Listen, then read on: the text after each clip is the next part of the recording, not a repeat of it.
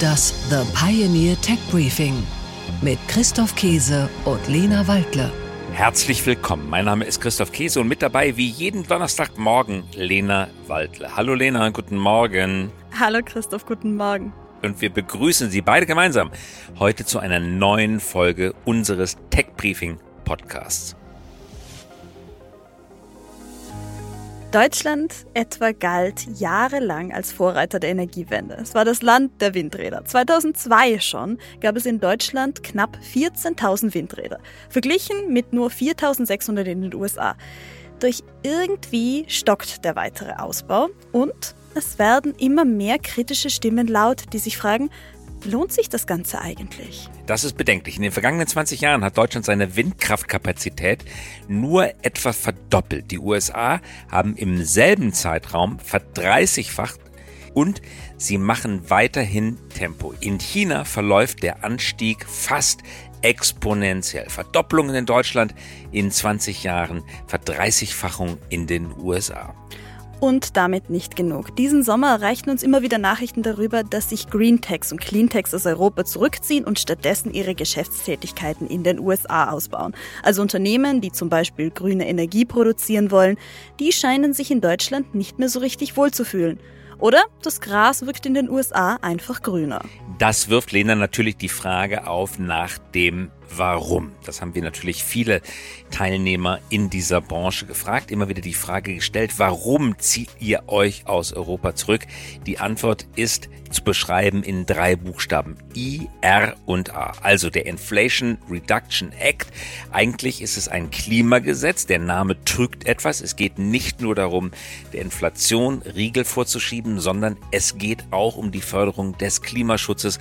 Genauer gesagt der Förderung einer Branche rund um den Klimaschutz. 2022 hat die amerikanische Regierung unter Präsident Joe Biden den Inflation Reduction Act unterzeichnet und verabschiedet. 370 Milliarden Dollar schwer ist dieses Förderprogramm und es soll unter anderem den Übergang zu einer sauberen Energiewirtschaft beschleunigen und bewerkstelligen, Treibhausgase reduzieren und nebenbei noch die Inflation nach unten drücken.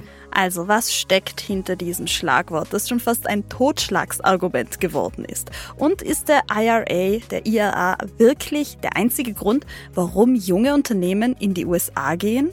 Das haben wir mit unseren Gästen besprochen. Unter anderem sind das Julian Riedelbauer, Partner bei GP Bullhound und Heike Freund, vielen Hörerinnen und Hörern des Tech Briefings bestens bekannt von Marvel Fusion, dem Kernfusionsunternehmen in München. Ja, und Heike wird uns erklären, warum Marvel die nächste Phase der Forschung zur Kernfusion in den USA einleiten wird und nicht in Deutschland. Was treibt Sie, Heike Freund und Marvel Fusion sowie andere Unternehmen in die USA? Mehr dazu nach den Nachrichten der Woche. Tech Briefing. Nachrichten aus der Welt der Big Tech. Foxconn rüstet auf.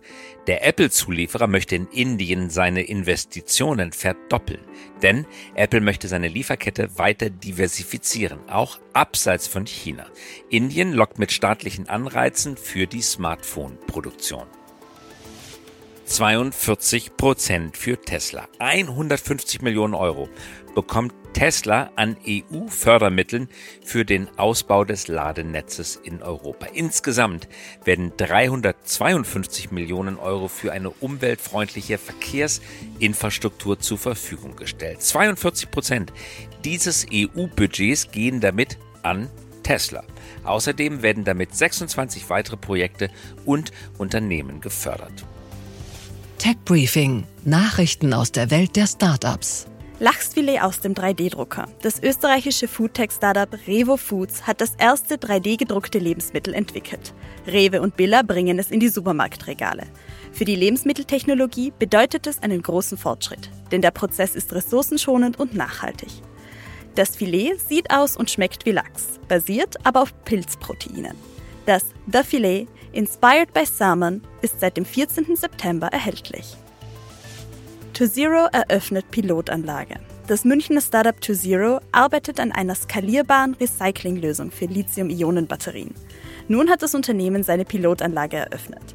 Die Anlage in Karlsfeld vor den Toren Münchens sei bereits in der Lage, die von der EU für 2031 geforderte Mindestrückgewinnungsquote von 80 Prozent Lithium zu erreichen.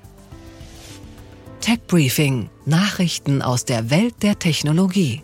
Schadensersatz in Milliardenhöhe. Die fünf größten Ölkonzerne der Welt werden vom Staat Kalifornien verklagt. Ihnen wird vorgeworfen, dass sie Falschinformationen zum Klimawandel verbreitet haben und das seit Jahrzehnten. Damit hätten sie, so die Anklage, Menschen in die Irre geführt. Die Täuschung der Menschen durch Big Oil sei einer der Gründe, weshalb zu spät auf die Erderwärmung reagiert wurde. 345 Millionen Euro Strafe. So hoch fällt die Strafe der Europäischen Union gegen TikTok aus. Die EU wirft dem sozialen Netzwerk Verstöße gegen den Datenschutz vor. Vor allem geht es dabei um die Daten Minderjähriger. Das weitere Vorgehen wird von Seiten TikToks nun geprüft. Mit diesen Worten verabschieden wir uns für diese Woche und sind am Ende unserer Folge fast angelangt. Denn nächste Woche haben Sie wieder mal die Chance, uns beide, Christoph und mich, live und in Farbe zu sehen. Und zwar bei The My Way, dem Strategiegipfel der Familienunternehmen in Berlin. Wir haben tolle Gäste, wir haben spannende Themen und es gibt sogar noch ein paar letzte Resttickets. Die sind noch zu haben. Alle weiteren Infos finden Sie und findet ihr auf der Homepage und der Link, der steht wie immer in den Show Notes. Herzliche Grüße von Christoph Käse und von Lena Waldle. Liebe Grüße und wir sehen und hoffentlich hören uns nächste Woche. Auf bald. Bis dann. Tschüss. Das The Pioneer Tech Briefing mit Christoph Käse und Lena Waldle.